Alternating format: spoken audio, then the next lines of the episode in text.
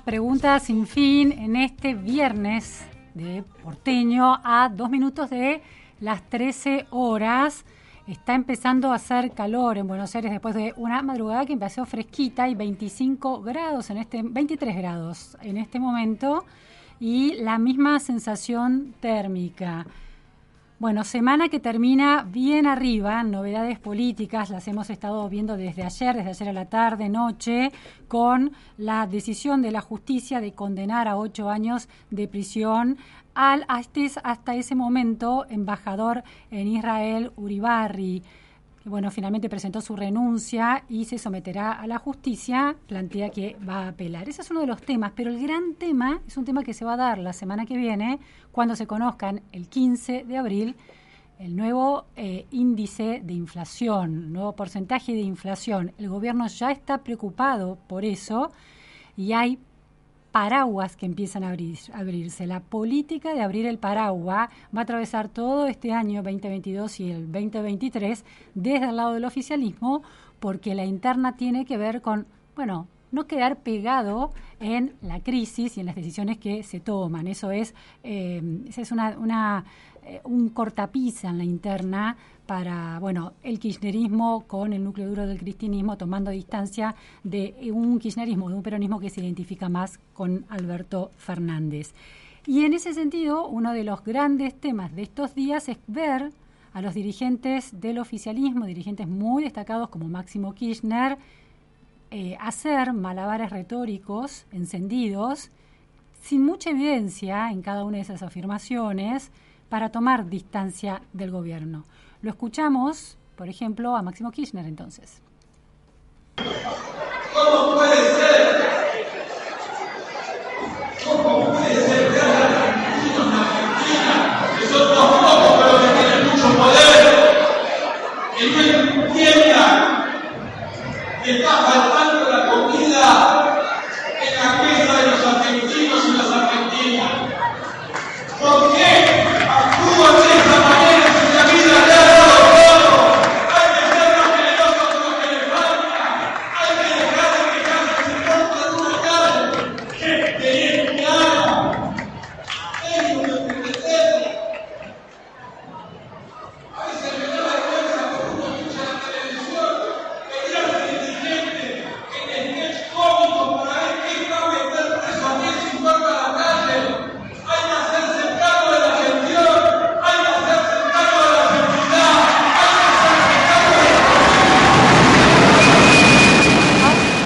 Bueno, ahí escuchamos en el medio de esa eh, de ese sonido, esa banda de sonido tan particular que tienen los actos peronistas, lo escuchábamos a las palabras de Máximo Kirchner.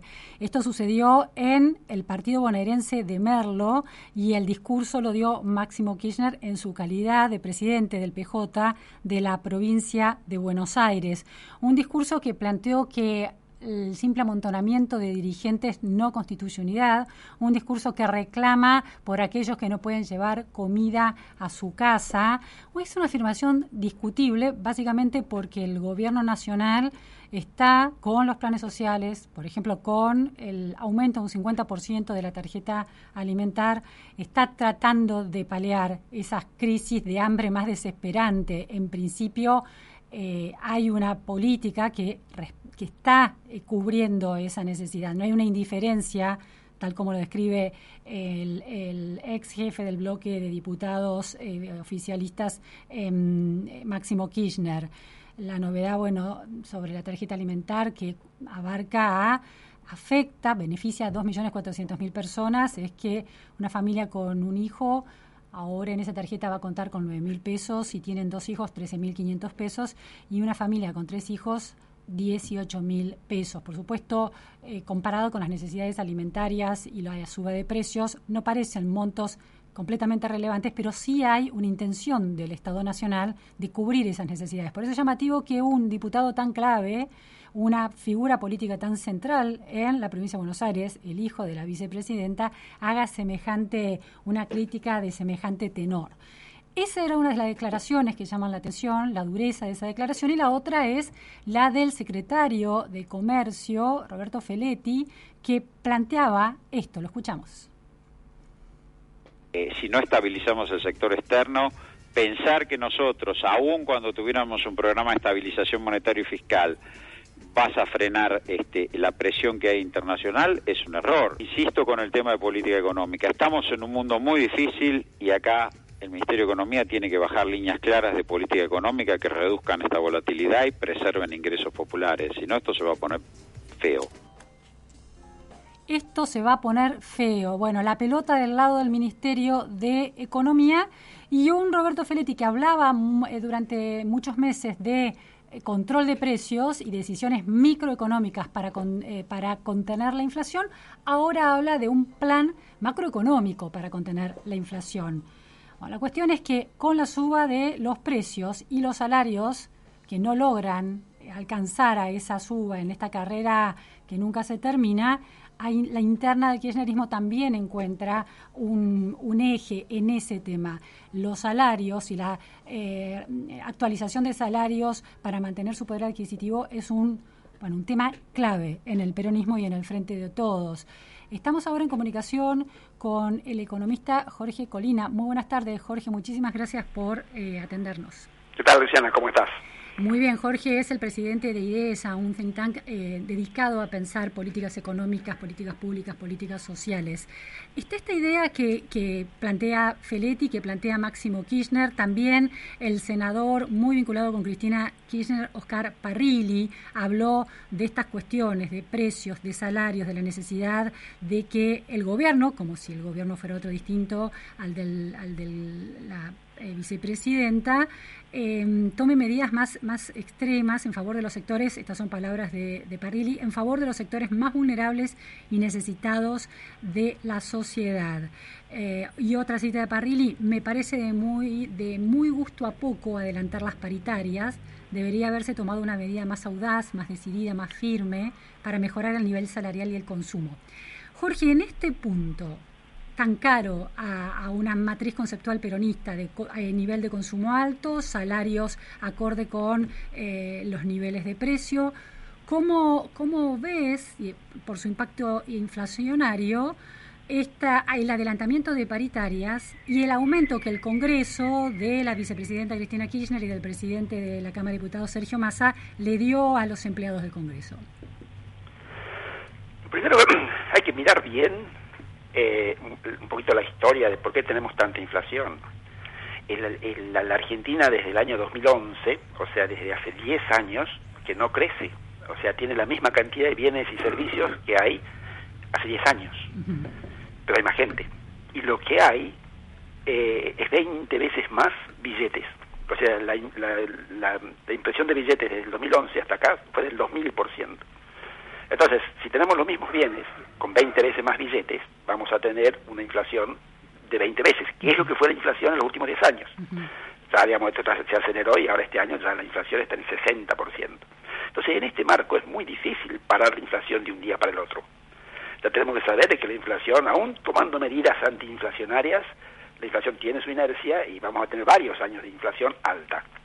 Entonces, en ese marco, decir, eh, queremos mejorar el salario real, es una ilusión, porque con inflación alta el salario siempre pierde. No hay forma de que el salario crezca antes que el precio. Los precios crecen primero, los sindicalistas miran eso y llaman a decir que ajustame el salario por lo que crecieron los precios. Entonces, cuando hay inflación alta, siempre pierde el salario real. Y la inflación alta que tenemos en Argentina es una historia larga, ya de los últimos 10 años, con lo cual no la vamos a parar ni mañana ni el próximo año. En, todo caso la desaceleraremos, pero no, no, no la vamos a parar. Jorge, el gobierno parece manejarse con parches, como no puede transformar la matriz económica productiva de la Argentina, apela a los controles de precio. Como los controles de precio está claro que no están funcionando porque no está eh, yendo al nudo de la cuestión, como bien señalás, apela ahora a adelantamiento de paritarias, eh, a subas de precios. Ahora, está claro que em, si hay inflación alta, los salarios pueden en un momento puntual eh, del presente equiparar a esa inflación, en el mejor de los casos. Ahora, ¿cuál es el efecto de ese equiparamiento del salario a los niveles de precio? ¿Se dispara nuevamente y se vuelve una carrera más imparable todavía? El principal precio que tiene la economía es el salario. Y a ese no lo están controlando. Están diciendo, che, subilo. Claro. Cuando sube el salario, las empresas eh, ajustan los precios porque les subió su principal costo, que es el costo laboral. Entonces, hasta ahí está la inconsistencia. Entonces, queremos decir, bueno, que ningún precio suba y solamente los salarios suban. Eh, no se puede, es una ilusión de nuevo. Y como decías, son todos parches desesperados porque la realidad los, superó. Ah, eh, en, lo que decíamos recién, de que tenemos tantísima emisión monetaria que ya la inflación no se para de un día para el otro. Y los parches son más que nada como para mostrar preocupación o que se está haciendo algo pero son, es todo inefectivo. Ahora, Jorge, me parece muy interesante porque lo planteas de una manera muy fácil de entender. Si el salario es un precio de la economía, ¿cómo se le escapa a Feletti, a Máximo Kirchner eh, y, a, y, a, ese kirchnerismo más duro que está presionando sobre una lógica macroeconómica más racional? ¿Cómo se le escapa esa realidad? ¿Es simplemente por una cuestión política la necesidad de sostener un discurso pro salario en el medio de la pérdida de poder adquisitivo, sabiendo las consecuencias concretas de eso? Sí, es eso. Es decir, es mantener un discurso eh, como que preocupado, digamos, por, por los sectores populares diciendo que hay que subir el salario, pero no sé si lo sabrán o no, pero ya se sabe que el salario real no va a subir. El salario real, como decías recién, a veces se recompone, se recompone respecto del año pasado, pero cuando uno mira respecto del 2019 está un poquito por debajo y si mira respecto del 2017 está 10% por debajo y si mira respecto del 2011 está 19% por debajo. O sea, el salario se va recomponiendo en el corto plazo, pero la tendencia es claramente a la caída, porque tenemos una economía estancada con alta inflación. Ahora, después está esa paradoja de que eh, la preocupación política y social claramente es la inflación, pero que el gobierno, en términos de equilibrio fiscal y en términos macroeconómicos, necesita una inflación alta para licuar las deudas y para que su recaudación se vea aumentada por el efecto de la inflación. Entonces, eh, ¿cómo juega en una, en una eh, en una realidad económico y político y social esta especie de divergencia de objetivos? Porque la, la, emisión monetaria que, que genera la inflación es producto de un desequilibrio fiscal, es decir, el Estado gasta más de lo que le entra. Y el Estado es el principal actor económico de la sociedad porque es el más grande. No hay, no hay, no hay ninguna empresa que sea más grande que el Estado. Entonces, eh, cuando el Estado gasta de más, toda la economía está gastando de más. Ahora, y ahí el Estado eh, emite para financiar ese exceso de gasto. Ahora, como los, los bienes y servicios son la misma cantidad, entonces los precios son los que terminan eh, desvalorizando ese aumento de gasto. por eso es que, como, como vos decís, el, cuando el Estado tiene un, déficit, necesita de la inflación para que le licúe el exceso de gasto. Y, ahí, es donde entra la gran contradicción, porque el, Estado llega un momento en que dice, me gustaría bajar la inflación, pero tiene que tomar decisiones duras como bajar el déficit fiscal. Claro. Como no, se anima a, tomar esa decisión, entonces deja que la inflación le licúe parte del gasto. En particular, las jubilaciones. Las jubilaciones hoy van un 15% por debajo de lo que era hace dos años atrás, producto de que la inflación eh, licúa la jubilación, la jubilación luego se ajusta a los tres meses, pero ese, esa demora que hay de tres meses ya es suficiente para que la inflación licúe las jubilaciones y eso le permite al, al, Estado eh, contener el crecimiento del gasto público. Ahora, Jorge Feletti se, se refería, en, en, las palabras que escuchamos, a estabilizar el sector externo. La lectura del gobierno hoy es que esta inflación que se supone, cuando se conozca la semana que viene, el 15 de abril, va a estar por arriba de los seis puntos. Ese es uno de los grandes temores. Por, esa, por, eso, por eso se ha, eh, de alguna manera, recalentado esta interna en, en, el plano económico dentro del Frente de Todos. Eh, está hablando del sector externo y la justificación es que en el contexto de la guerra los commodities eh, subieron, lo cual es cierto. Ahora, ese, si los, eh, si los salarios, si el precio de los salarios es el principal precio de la economía, aunque intenten contener los precios del sector externo vía retenciones o como fuere, igual va a seguir impactando si se suben los salarios en, en la inflación. ¿Cómo funciona esa lógica? La lógica de los que proponen no exportar para contener la inflación es que ellos dicen, si nosotros exportamos alimentos, no los exportemos y los comamos nosotros. Si nosotros exportamos petróleo y gas, no lo exportemos y lo usemos nosotros, así tenemos para nosotros. Eh, es, es equivocado eso, porque la economía argentina tiene la potencialidad de producir alimentos y petróleo y gas muy por encima de lo que puede consumir. Entonces lo que tiene que hacer es exportar más para tener más dólares y teniendo más dólares es que va a controlar la inflación, porque la inflación en definitiva también se alimenta por la falta de dólares. Claro. Entonces, y acá ven, Argentina en la década del 90 exportaba petróleo y gas, exportaba por 7 mil millones de dólares. En el 2012 se rompen los contratos, pero igual sigue exportando. Y en el 2006 empieza a prevalecer esta idea de que, che, consumamos nosotros el gas, ¿para qué lo vamos a vender? Y lo mismo el petróleo. Y ahí pasamos a tener una balanza comercial negativa. Uh -huh. En el 2013 la balanza comercial negativa fue de 10 mil millones de dólares en términos de petróleo y gas. Luego Macri quiso recuperar, pero no pudo y el actual gobierno volvió al déficit.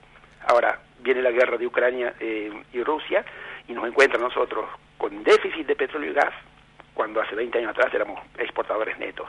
¿Y por qué estamos en déficit justo en este momento tan inoportuno? Porque prevaleció esta idea de decir no exportemos petróleo y gas para que sea más barato para nosotros. Y Pero, ahora nos va a salir mucho más caro porque ahora tenemos que importarlo. Me interesa eh, eh, terminar de comprender esa lógica. No, no exportemos petróleo y gas para que sean más baratos para nosotros. Implica, por un lado, entonces que la concentración en el mercado interno que no crece termina repercutiendo en eh, los objetivos de inversión y de crecimiento de ese sector, porque no se está mirando al gran mercado que está afuera. ¿Esa es una de las consecuencias? Claro, claro, claro digamos, el, la, el, un país para crecer tiene que tiene que crecer, eh, tiene que exportar. Uh -huh. Y si queremos tener salarios reales altos, tenemos que exportar mucho, porque entonces allí entran muchos dólares y el salario va a ser alto en términos de dólares. El, y además, eh, uno para qué exporta? Para poder importar. Importa, de luego con eso importa maquinarias, insumos, importa tecnología, e importa cosas del mundo que las producen mejor que nosotros.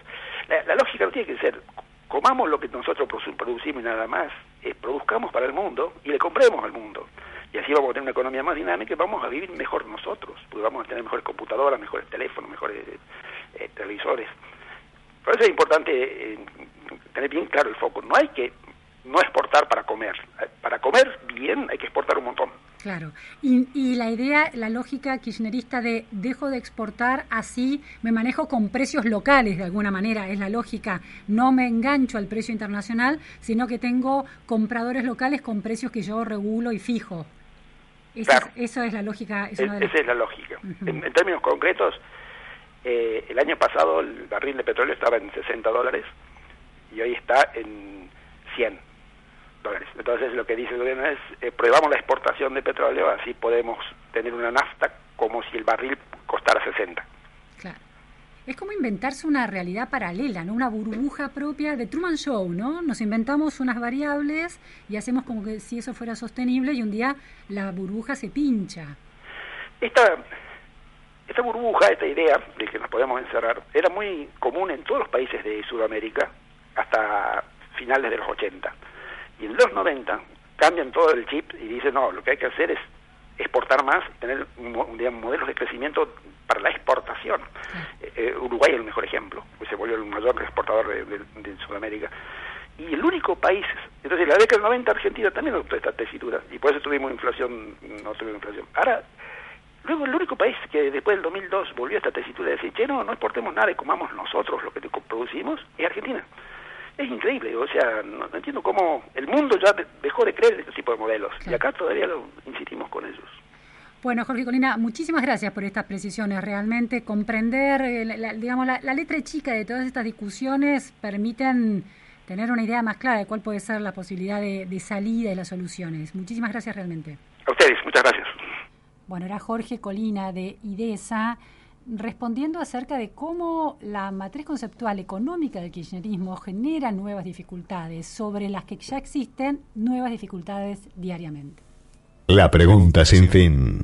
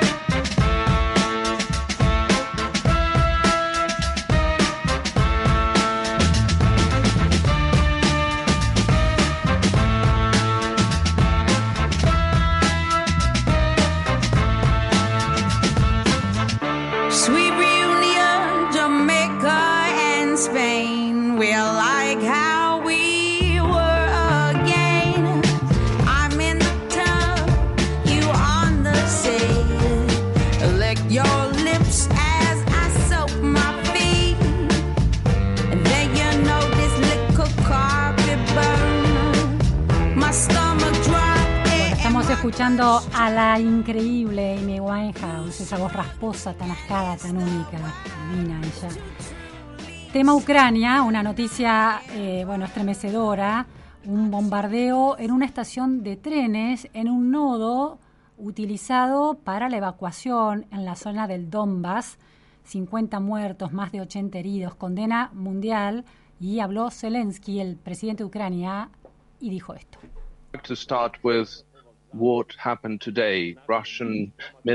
Pesar con lo que ha pasado hoy, los militares rusos alcanzaron la terminal ferroviaria de la ciudad de Kramatorsk.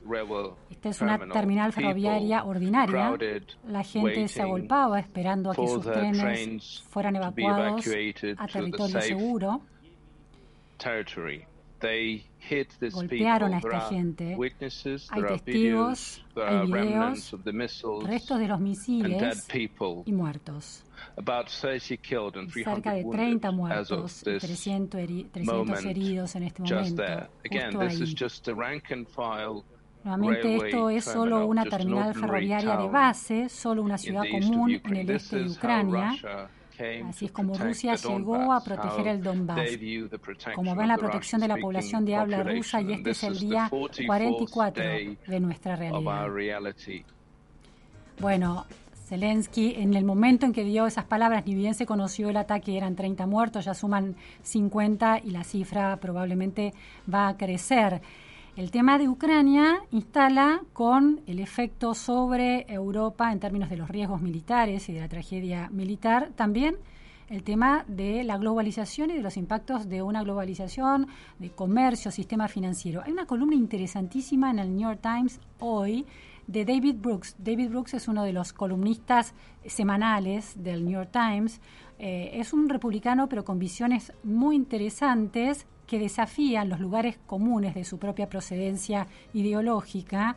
Es autor de un libro muy interesante que se llama Bobos en el Paraíso, B.O.B.O., Bourget, Bohemian, que narra, es un libro más o menos de 2005, narra la historia, narra cómo el poder económico de Estados Unidos cambió de una cosa extremadamente protestante, blanca y conservadora a emprendedores de orígenes este, raciales, eh, de orígenes eh, con ancestros venidos de otras partes del mundo, de fortunas diferentes, que invaden otro tipo de universidades americanas y cambian la economía de Estados Unidos. Y en la columna de hoy se las quiero leer porque es particularmente elocuente e interesante y eh, bueno, aquí va la lectura. El título es en inglés Globalization is over, the global culture wars have begun. La podemos traducir como la globalización ya fue, las guerras culturales acaban de empezar. Dice esto Brooks. Soy de una generación afortunada. Puedo recordar una época, hace aproximadamente un cuarto de siglo, cuando el mundo parecía unirse. La gran contienda de la Guerra Fría entre el comunismo y el capitalismo parecía haber terminado la democracia todavía se estaba extendiendo. Las naciones se estaban volviendo más interdependientes económicamente. Internet parecía estar listo para fomentar las comunicaciones en todo el mundo. Parecía como si hubiera una convergencia global en torno a un conjunto de valores universales. Libertad, igualdad, dignidad personal, pluralismo, derechos humanos. Llamamos a este proceso de convergencia globalización fue en primer lugar un proceso económico y tecnológico sobre el aumento del comercio y la inversión entre las naciones y la difusión de tecnologías que pusieron, por ejemplo, Wikipedia al instante al alcance de la mano. Pero la globalización también fue un proceso político, social y moral. En la década de 1990, el sociólogo británico Anthony Giddens argumentó que la globalización es un cambio en nuestras circunstancias de vida, es la forma en que vivimos ahora. Implica, decía Giddens, la intensificación de las relaciones sociales en todo el mundo. La globalización se trataba de la integración de visiones del mundo, productos, ideas y cultura. Esto encaja con una teoría académica que había estado dando vueltas llamada teoría de la modernización. La idea era que a medida que las naciones se desarrollaran, se volverían más como nosotros en Occidente, los que ya se habían modernizado. En la conversación pública más amplia, a veces se suponía que las naciones de todo el mundo admirarían el éxito de las democracias occidentales y tratarían de imitarnos. A veces se suponía que a medida que la gente se modernizara, se volvería más burguesa, consumista, pacífica, como nosotros. A veces se suponía que a medida que las sociedades se modernizaran, se volverían más seculares, al igual que en Europa y parte de los Estados Unidos estarían más motivados por el deseo de ganar dinero que por conquistar a otros, estarían más motivados por el deseo de establecerse en hogares suburbanos que por las ideologías fanáticas o el tipo de hambre de prestigio y conquista que había condenado a la humanidad a siglos de guerra. Esta fue una visión optimista de cómo evolucionaría la historia, una visión de progreso y convergencia. Desafortunadamente, esta visión no describe el mundo en el que vivimos hoy. El mundo ya no converge, es divergente. El proceso de globalización se ha ralentizado y en algunos casos incluso ha dado marcha atrás. La invasión rusa de Ucrania pone de relieve estas tendencias. Si bien la valiente lucha de Ucrania contra la agresión autoritaria es una inspiración en Occidente, gran parte del mundo permanece impasible, incluso simpatiza con Vladimir Putin. The Economist informa que entre 2008 y 2019 el comercio mundial en relación con el PBI mundial cayó alrededor de 5 puntos porcentuales. ha habido una gran cantidad de nuevos aranceles y otras barreras al comercio. Los flujos de inmigración se han ralentizado. Los flujos globales de inversión a largo plazo se redujeron a la mitad entre 2016 y 2019. Las causas de esta desglobalización son amplias y profundas. La crisis financiera de 2008 deslegitimó el capitalismo global para muchas personas. Aparentemente China ha demostrado que el mercantilismo puede ser una estrategia económica efectiva. Han surgido todo tipo de movimientos antiglobalización, los defensores del Brexit, los nacionalistas xenófobos, los populistas trampianos, la izquierda antiglobalización. Simplemente hay muchos más conflictos globales que los que hubo en esas breves vacaciones de la historia en los años 90. El comercio, los viajes e incluso la comunicación entre bloques políticos se han vuelto más difíciles desde el punto de vista moral, político y económico. Cientos de empresas se han retirado de Rusia a medida que Occidente se desvincula parcialmente de la maquinaria de guerra de Putin. Muchos consumidores occidentales no quieren comerciar con China debido a las acusaciones de trabajo forzados y genocidio. Muchos directores ejecutivos occidentales están reconsiderando sus operaciones en China a medida que el régimen se vuelve más hostil hacia Occidente y las cadenas de suministro se ven más amenazadas por la incertidumbre política. En 2014 Estados Unidos prohibió a la empresa tecnológica china Huawei presentar ofertas en contratos gubernamentales. Joe Biden ha fortalecido las reglas de compra estadounidense para que el gobierno de Estados Unidos compre más cosas a nivel nacional. La economía mundial parece estar desvinculándose gradualmente, para empezar, una zona occidental y una zona china. Los flujos de inversión extranjera directa entre China y Estados Unidos fueron de casi 30 mil millones por año hace cinco años. Ahora se han reducido a 5 mil millones. Mirando hacia atrás, probablemente ponemos demasiado énfasis en el poder de las fuerzas materiales como la economía y la tecnología para impulsar los acontecimientos humanos y unirnos a todos. Esta no es la primera vez que esto sucede. A principios del siglo XX, Norman Angel escribió un libro ahora notorio llamado La gran ilusión, que argumentaba que las naciones industrializadas de su tiempo eran demasiado interdependientes económicamente para ir a la guerra entre sí. En cambio, siguieron dos guerras mundiales. El hecho es que el comportamiento humano a menudo está impulsado por fuerzas mucho más profundas que el interés propio económico y político, al menos como los racionalistas occidentales suelen entender estas cosas. Son estas motivaciones más profundas las que están impulsando los eventos en este momento y están enviando la historia en direcciones tremendamente impredecibles. En primer lugar, los seres humanos están poderosamente impulsados por lo que se conoce como deseos timóticos. Estas son las necesidades de ser visto, respetado, apreciado. Si le das a la gente la impresión de que nadie los ve, que no los respetan ni los aprecian, se enfurecerán, se resentirán y se vengarán. Percibirán la disminución como una injusticia y responderán con indignación agresiva.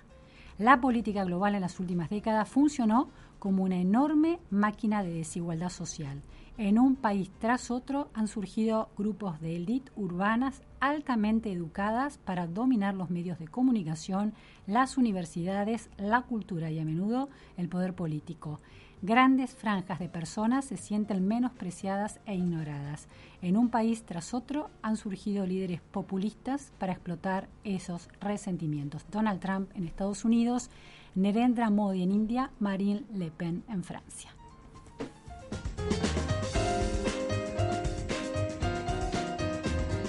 La pregunta sin fin.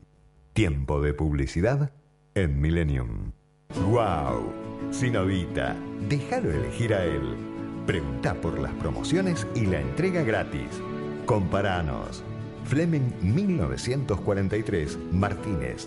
4717-0324 www.sinovita.com.ar Mandanos un WhatsApp al 11 44 79 0258. Cualquier duda, consulta a tu veterinario.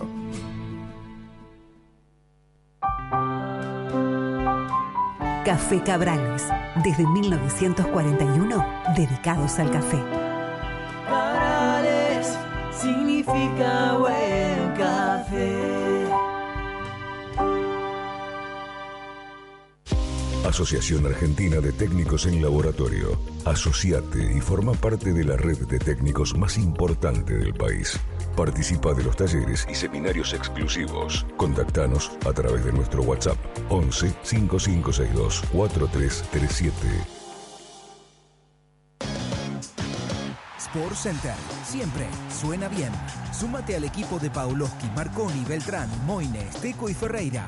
Actualidad deportiva, información al instante y mucho más. Todos los días toca en ESPN. Sport Center. El sonido del deporte. Lava Autos Planeta. El mejor servicio al mejor precio. Encontrarnos en Monroe 1601, esquina Montañeses, a 100 metros de Avenida Libertador. De lunes a sábados, en el horario de 8 a 19 horas. Espera con Wi-Fi mientras lavamos tu auto. Lava Autos Planeta. Tenés que venir siempre.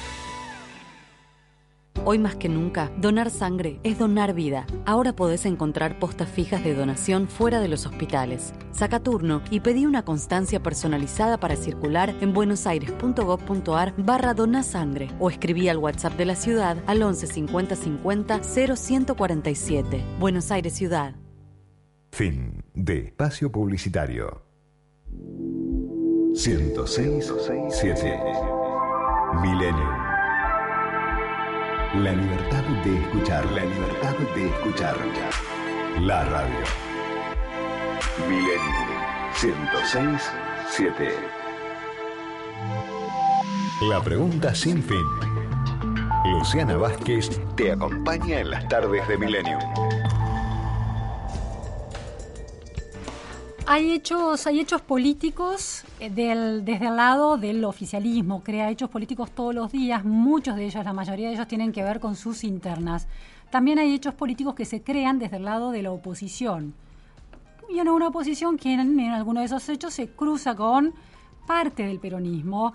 Eh, uno de esos eventos fue el asado que organizó Juan Manuel Urtubey, donde estuvieron presentes peronistas en estas distinciones de especímenes dentro del peronismo, peronistas no kirchneristas o peronistas antikirchneristas, como Schiaretti, como Randazzo, como Graciela Camaño, como el mismo Urtubey, pero también hubo figuras de Juntos por el Cambio, Frigerio, Monzó y también, sorprendentemente, Gerardo Morales. ¿Cómo interpretar este hecho? ¿Cómo interpretar la foto que el expresidente Mauricio Macri se tomó con Donald Trump y que generó tanto debate en las redes y en la interpretación que se hace de esa foto. Bueno, para analizar estas cuestiones estamos en comunicación telefónica con eh, Hernán Iglesias Silia. Muchísimas gracias, Hernán, por atendernos. Gracias a vos, Luciana. Hernán es escritor, periodista, es el editor de una revista online, Seúl, muy interesante, siempre con miradas laterales sobre la realidad política, social, cultural de la Argentina y también ha sido, bueno, es un hombre político, también fue jefe de comunicación estratégica de la jefatura de gabinete de Cambiemos, fue un hombre clave también en la redacción del libro eh, de Macri, Primer Tiempo. Eh, Hernán, vamos por partes. Primero, la foto, me interesa pensar qué Macri está diseñando el mismo Macri en este tiempo político esa foto de Donald Trump sentado junto a Donald Trump en un contexto al aire libre, muy luminoso, Donald Trump con su, con su clásica gorra eh, color rojo, eh, hablando de su movimiento político, con el eslogan de su movimiento político, y eh, Mauricio Macri, que tuitea, hoy compartió un almuerzo con Donald Trump, donde intercambiamos opiniones sobre el contexto global, el vínculo entre Argentina y Estados Unidos y todo lo que nuestros países pueden seguir construyendo juntos y lo arroba a Donald Trump. ¿Cuál es tu lectura de esa movida? Porque es una movida significativa en el medio de eh, la investigación que se lleva sobre el 6 de enero, cuando era todavía el presidente Trump y se negaba a entregar el poder y hubo esta invasión en el Congreso de los Estados Unidos y también por sus dichos en relación a Putin que generaron tanta polémica por el apoyo inicial que le dio Donald Trump a Putin. Bueno, por eso yo dudo de que tenga tanta significancia política la foto de ayer. Macri está en Miami dando clases, eh, todo este, no todo este semestre, pero va una vez por mes, una semana, da unas clases, estaba, eh, estaba ahí, creo que la vez anterior habían tenido algún diálogo con Trump para verse la próxima vez y ocurrió eso, digamos, no creo no, no, no sé si es un mensaje tan fuerte para la política interior o exterior. Simplemente que ello revela que sigue en contacto con, con personas importantes del mundo. Trump lo conoce hace 40 años, además, es una relación que excede con mucho la política directamente. Había lecturas a favor y en contra. La lectura en contra era un poco la que yo señalaba, las, por las capas de sentido que se depositan en Trump en este momento, qué necesidad de sacarse esa foto, pero había lecturas que hablaban de una especie de, de hacer una exhibición de pragmatismo geopolítico. Se puede sentar con Trump y si se hubiera encontrado con Obama en el mismo sitio, también se habría sentado con Obama. Eh, Seguramente si, si Mauricio le invitan a dar una conferencia en Chicago eh, no sé, lo llamaría Obama y le decía, che, nos tomemos un café, pero no, pero todavía no, no, le ha tocado ir, quiero decir, o sea, pero no, no dudo que tiene incluso la misma, incluso más identificación política con Obama que con Trump. Para alguien como vos, experto en comunicación estratégica, ¿le hace ruido en el medio de una Argentina atravesada por cuestiones geopolíticas, aunque eh, Mauricio Macri no haya intentado comunicar un mensaje en particular, ¿hace ruido esa foto en la interna local? Es todo ruido. La, comunicación, el mundo político, es todo ruido. casi no hay señal. O sea, eh, uno no puede planificar las cosas completamente. Se comunica todo el tiempo, y hace lo posible para que las cosas le salgan. Digo, desde el punto de vista de una estrategia de comunicación, las cosas salgan mejor que peor. Pero, pero como es, eh, digo, Mauricio tampoco es candidato, no está tan eh, constreñido por ahí por las sí lo que tiene que tener un candidato que es una estrategia más planificada y tratar de no mandarse macanas o no meter ningún ruido, nada que haga ruido. Él no lo está, entonces digo, opera con más libertad. pero al mismo tiempo creo que es una nueva época para los candidatos y para los políticos donde la pretensión de cometer cero errores puede ser perjudicial, porque también eh, cometés cero, haces cero audacias, ¿no? Como cero cosas interesantes. Entonces me parece que hay una nueva época también, creo que en la planificación total y la búsqueda del error cero también puede ser un, esto lo digo más abstracto, no relacionado con Macri. ¿no? interesante. Sí, la idea de que si hay un hipercontrol y una impostación de una eh, de una moderación, por ejemplo, terminás terminás licuando tu capital social. nadie sabe bien quién sos, no llegas a nadie. Exacto, siempre se encuentran motivos por los cuales no publicar una foto o no hacer tal acción o no hacer la otra y terminas no haciendo nada o haciendo solamente cosas que son tan poco riesgosas que también llegan poco a, la gente, ¿no? Y también creo que la gente ya aprendió a ver los mensajes demasiado manicurados y demasiado perfectos, como que están eh, tan manufacturados como cualquier otro mensaje, aunque sean por las redes sociales, aunque sea un video de TikTok, ¿no? Entonces, eh, es difícil ese equilibrio ahora entre tener una estrategia y al mismo tiempo no cometer ningún error. Ahora, mm, yo pienso en una seguidilla, la foto de Trump, el campeonato de bridge, eh, una serie de tuiteos, uno sobre la FIFA, se convirtiéndose en, eh, dejando de ser político y poniéndose el traje de dirigente del fútbol global. Eh, la declaración sobre Menem, esto de cada día va a estar más reivindicado con el paso del tiempo. el expresidente está jugando en un lugar casi contracultural de en relación a lo que espera cierta mirada de la política hoy que busca ampliar su base de sustentación y no molestar a nadie? Eh, puede ser. Lo de Menem es distinto, es una defensión más política. Las otras son las cosas que hace él. O sea, él juega el bridge hace décadas. Desde la pandemia, además, es un competidor federado. Eh, creo que no, era su intención publicar que iba a viajar a lo del bridge. Se filtró, se conoció y después no tuvo ningún problema en compartirlo. Eh, y lo de Men también fue parte de una conversación incluso con Martín Tetaz, ¿no? Después los radicales tuvieron como una reacción negativa, pero no la tuvo Martín Tetaz en ese momento, ¿no? Era simplemente una evaluación en, su momento. Hay en la, oposición ahora una discusión sobre cómo hizo Menem para hacer tantas reformas económicas en tan poco tiempo, cómo obtuvo el poder político cómo negoció con los actores que iban a perder algo, ¿no? Porque es algo que la oposición se tiene que plantear muy seriamente en 2023. Eh, y hay una experiencia para aprender ahí en los primeros noventas de reformas económicas que pueden ser más exitosas o menos, pero que ocurrieron, decir, ¿no? O sea, se consiguieron los votos, se consiguieron los apoyos de gremios y de empresas y de actores importantes en general, y hay ahí una experiencia que la oposición está mirando con más atención a ver cómo fue que ocurrió. Interesante, porque además esa experiencia tiene su, la cereza de, de, su torta en la reelección, es decir, a pesar de todas esas reformas, no, no hubo un costo eh, político, al contrario. No hubo un costo de corto plazo, o sea, Menem la chingó con la inflación, hizo un plan, no le funcionó, hizo otro plan, no le funcionó, el tercero realmente le funcionó, pero muchas de las reformas ya estaban en camino, la reforma del Estado, la regulación, todas esas cosas habían empezado antes. ¿no? Eh, entonces, claro, también en un periodo de seis años, ¿no? Pero igual yo creo que en el 93 también le fue bien a Menem.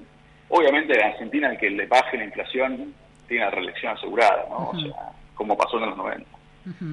Ahora, eh, fotos, es decir, ese ruido, no hay tanta premeditación por el lado de Macri. ¿Tiene un equipo en este momento de comunicación Macri? ¿Se sienta a planear una estrategia o el hecho de que no sea por el momento candidato y no tenga eh, un rol puntual, una función puntual, eh, lo deja más libre en ese sentido? No, creo que sí tiene un equipo pequeño, digamos, pero que lo tiene. Uh -huh. eh, está el asado de, eh, esto ya no tiene que ver con Macri, sino con la interna de Juntos por el sí. Cambio.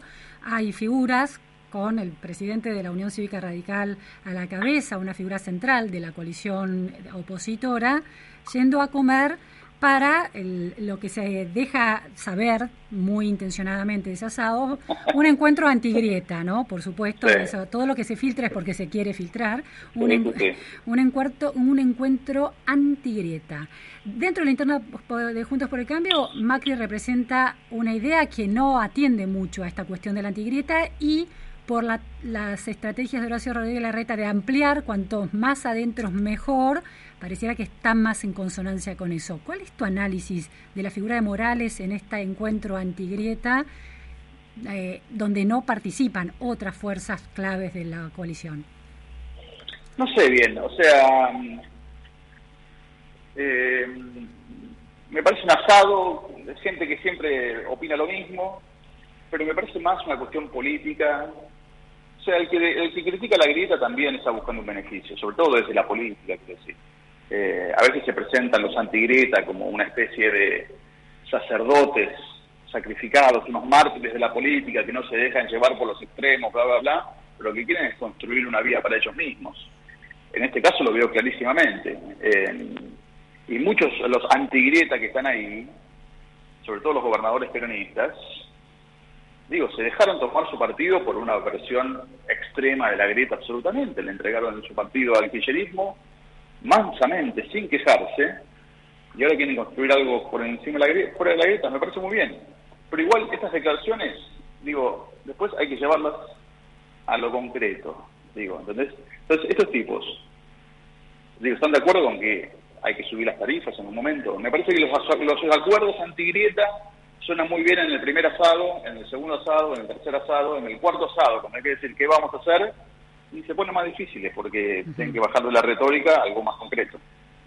Y Hernán, ¿cómo ves la cuestión de que ante la mm, interna eh, feroz que se está dando en el frente de todos y la posibilidad, no sé si se, se, concretará, pero la posibilidad de que se produzca una ruptura de ese polo de la grieta, esa ruptura también impacte en la cohesión del otro polo, de la oposición, que puede empezar a ver, como pasaba en ese asado, que hay oportunidades de cortarse solo y asociarse con peronistas en fuga, por ejemplo.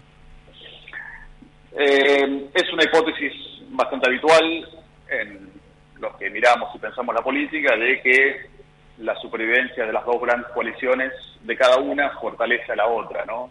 Y que si una se rompe, eso le quita fortaleza a la otra. Eso se dice mucho, en teoría estoy de acuerdo, en concreto no lo sé, no lo sé, porque a Cambiemos le conviene el peronismo dividido, así como le ganó en 2015, o sea que tampoco está claro que. Eh, Cambiemos se divida y algunos vayan con masa, como dicen, con, eh, y hay que ver qué arrastre tiene Morales para llevarse radicales, ¿no? O sea, tampoco está tan claro que Morales tenga una mayoría del radicalismo, a pesar de que fue elegido hace pocos meses. Eh, me parece muy pronto para ver. Yo soy un optimista, Juntos por el Cambio en general. Eh, creo que, que, lo que nos une o los une es mucho más fuerte de lo que los separa. Y, y está viendo métodos de convivencia y de elección de candidatos que permitirán a los perdedores acompañar el nuevo gobierno a los que ganen, si es que ganan las elecciones.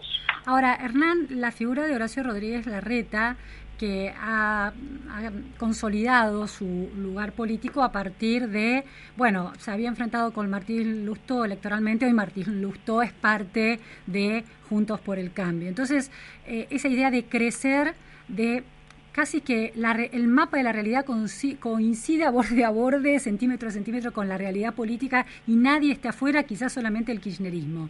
Esa idea que es también antigrieta, ¿cómo, ¿qué peso tiene dentro de la discusión política de Juntos por el Cambio? Creo que hay dos cosas distintas ahí. Creo que lo que Horacio dice para gobernar es el 70%, o sea, todos menos el kirchnerismo y la izquierda, pero no necesariamente todos adentro de Juntos por el Cambio, ¿no? Hablando del peronismo racional, digamos, ¿no? O sea, no necesariamente tienen que estar todos adentro de Juntos por el Cambio.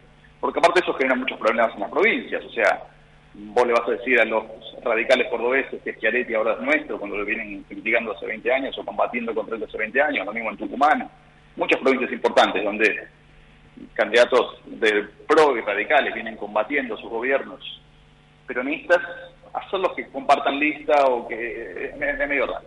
Pero entonces, ¿cómo sería? Si no es en las listas, ¿cómo sería? esa ¿Cómo se materializaría esa inclusión en el gobierno? No, bueno, nombrando algunos de ellos como ministros o formando un bloque, parte del interbloque, no sé, son hipótesis para las que todavía falta mucho y que hay que ganar elecciones, pero me imagino más probable algo así. Más, mucho más que un frente electoral que sume a todo el mundo. Ahora, vos tenés muy claro cuál es la discusión, por ejemplo, de en términos de reformas políticas que se está dando, ¿no? Por eso la experiencia de Menem como, una, como un caso interesante de aprendizaje. En términos de política, ¿cuál es la discusión que se está dando en Juntos por el Cambio? No, mucho es... Eh, mucho pasa por eso, ¿no? Eh, por ver cómo va a estar el país en 2023, políticamente y económicamente y socialmente y ver de qué manera se pueden ofrecer las soluciones más rápidas posibles, eh, encontrar, le digo, la alquimia política para lograr las soluciones más rápidas posibles, ¿no? Porque con debilidad política solamente se podrían continuar esta, esta pantano mediocre en el que estamos hace tanto tiempo. Entonces, eso es una discusión importante hoy junto por el cambio. Eh, que estaba más ordenada y, veo que la llegada de Morales y sus declaraciones eh, como le agregan un ruido extra a esta construcción que por ahí estaba en camino, ¿no? Hace un tiempo, digamos, después de las elecciones. ¿Cuál es tu interpretación de esa eh, mm, bueno contundencia con la que Morales interviene, por lo menos en el debate público y cuestiona a algunos de los integrantes de la coalición o, se diferencia de algunas de las eh, declaraciones? No lo sé, no lo sé, no, le termino de sacar la ficha. No sé bien qué quiere Morales. No sé, qué quiere Morales no, no lo tengo claro. ¿Hay algún análisis de en relación a, visto desde el balcón de la oposición, eh, el desfile del oficialismo y de estas eh, de estos enfrentamientos tan crudos ¿no? dentro del kirchnerismo? ¿Hay una distinción entre el juego que hace Máximo Kirchner del juego que hace Sergio Massa o están viendo ahí que se está cocinando algo nuevo que los va a mantener unidos pero de otra forma? Eh, es siempre muy impredecible, el frente de todos, el kirchnerismo en general yo lo que veo es algo que muchos decíamos desde el primer día, que había diferencias estructurales, esenciales, entre el kirchnerismo y los demás miembros de la coalición, sobre la economía, sobre la política en general, y que se pudieron posponer de alguna manera porque no hubo plan económico durante dos años y pico, hasta que el momento hubo que firmar con el fondo finalmente, y eso reveló las diferencias. Eh, y en lo político también, o sea, hay una diferencia, concepciones muy distintas del Estado, de la Corte Suprema, etcétera, ¿no? Que Alberto ha tratado lo posible, todo lo posible por eliminar o por disminuir, por aliviar, en un papel bastante penoso, diciendo cosas que nunca había dicho, diciendo lo opuesto de lo que había dicho sobre el Estado de Derecho en la Argentina, sobre la economía en la Argentina, y sin embargo no logró evitar eso. Eso para mí era inevitable desde el primer día. ¿Cómo sigue hacia adelante? Eh, no lo sé, no lo sé. Pero ahora, bueno, eh, el gobierno consiguió no plata del fondo, eso le dará una paz cambiaria de un par de meses, que en Argentina la paz cambiaria es paz política de alguna manera, eh, con el dólar controlado cualquier gobierno se siente fuerte, pero se tendría que preparar para lo que viene después, ¿no? Porque la inflación sigue alta y si no se ordenan más las cosas, eh, puede volver a haber una especie de, profundización de la crisis económica, en el sentido de que falten reservas, ¿no? que otra vez una corrida sobre el dólar, la energía va a costar muy cara. Hay muchas cosas que el gobierno tiene que mirar muy de frente y muy de cerca y no sé si lo está haciendo. Y última cuestión, Hernán, hay, eh, miran el caso, el caso de la década de 90 como un caso para, para atender. Ustedes hacen en eh, eh, Juntos por el Cambio y particularmente el PRO, hay una reflexión sobre un análisis de los errores cometidos en la gestión porque, por ejemplo, está el tema de los planes sociales, ¿no? El planes sociales con el macrismo en la gestión o cambiemos en la gestión, multiplicando esos planes sociales también. Entonces, ¿hay alguna, eh, cuáles son las principales autocríticas de esos años que tienen que evitar a toda costa, eventualmente, si eh, llegan nuevamente a la presidencia el año que viene? A ver, digo, se han hecho muchísimas autocríticas, Mauricio de hecho también, sobre planes sociales pasaron varias cosas. Primero, no sé si se multiplicaron los planes sociales, aumentaron, pero no el doble. Eh, y aumentaron no por... Nosotros en 2016, que teníamos nada más que 80 diputados, la oposición eh, hizo una ley de emergencia económica que creó una cosa que se llamaba el salario social complementario, que era un nuevo plan social. Entonces, a medida que el Ministerio de Desarrollo Social con Camila Stanley iba blanqueando los planes viejos quitando intermediarios, quitando las organizaciones sociales de por medio, dándole a la gente relación directa con ANSES, dándole la posibilidad de terminar el secundario para seguir cobrando el plan, eh, por la canaleta del costado se iban creando un montón de planes viejos, con negociación política, muchos para mantener la paz social, no lo, no lo digamos, no lo niego, eh, pero es como que había esa doble cosa, ¿no? Entonces, por un lado estaba el ministerio haciendo lo que todo el mundo pide que se, haga, que se haga hoy, que los planes sean como un puente al trabajo, que no haya intermediarios de por medio, que la gente cobre la vida directa de ANSES, se estaba haciendo eso, una cosa llamaba Hacemos Futuro, y al mismo tiempo, más por una cuestión política de corto plazo, por una ley que votó la oposición, se estaba haciendo lo mismo de siempre. Entonces hay que tratar de no hacer eso. El número de aumento de, Macri respecto de, del 2015 es un aumento de los planes del 37.94% y Alberto Fernández respecto a 2015 en 2021 es un aumento del 382%. Sí, más o menos. Había, había muchos planes en 2015, ¿no? De, varios ministerios, había eso también. Entonces era medio complejo saber cuántos eran. Pero sí, es una cifra que me parece. Pero ese es un tema, pero ese es un tema delicado, es decir, hay ahí la conflictividad social y cómo manejar el tema planes. No es simplemente blanquear planes viejos, crear planes nuevos, hay algo mucho más complejo de desarmar ahí. No, y ha, cambiado un poco el sentido común de la política sobre los planes. Creo que el hecho, por ejemplo, de que uno diga el plan social, que no estamos hablando de los planes universales como la UH, etcétera, sino estos planes de supuestamente de cooperativas de trabajo. Sí, sí, planes cooperativos. Que esos planes duren un año, dos años, seis meses, que tengan un, fin temporal, es algo que no existía en el radar de la política pública hace dos años y hoy es casi sentido común, lo dice todo el mundo. Bien. ¿Entendés? Sí, sí, Entonces, eso me parece un cambio importante también. Porque aparte es injusto, porque lo reciben un millón de personas de un universo que podría cobrarlo de 6, 7, 8 millones de personas. Sí, sí, sí. Entonces, esos están elegidos medio dedo. Entonces es injusto que los cobren ellos y no otros, si, si ellos están sin los requisitos para cobrarlo. Bueno, muchísimas gracias Hernán Iglesias Silvia por este análisis desde la mirada de Juntos por el Cambio, alguien que ha sido muy clave dentro del poder de Cambiemos en, su gestión presidencial. Bueno, ¿cómo está pensando el presente? Gracias Hernán. Gracias Luciana, vos. Bueno, hemos llegado al final de la pregunta sin fin en esta semana, en este día viernes. En la operación técnica de la pregunta sin fin está el querido Gerardo Moyano y en redes está Melanie Amato. Esto fue todo por hoy. Nos vemos, nos escuchamos el lunes que viene. Muchas gracias.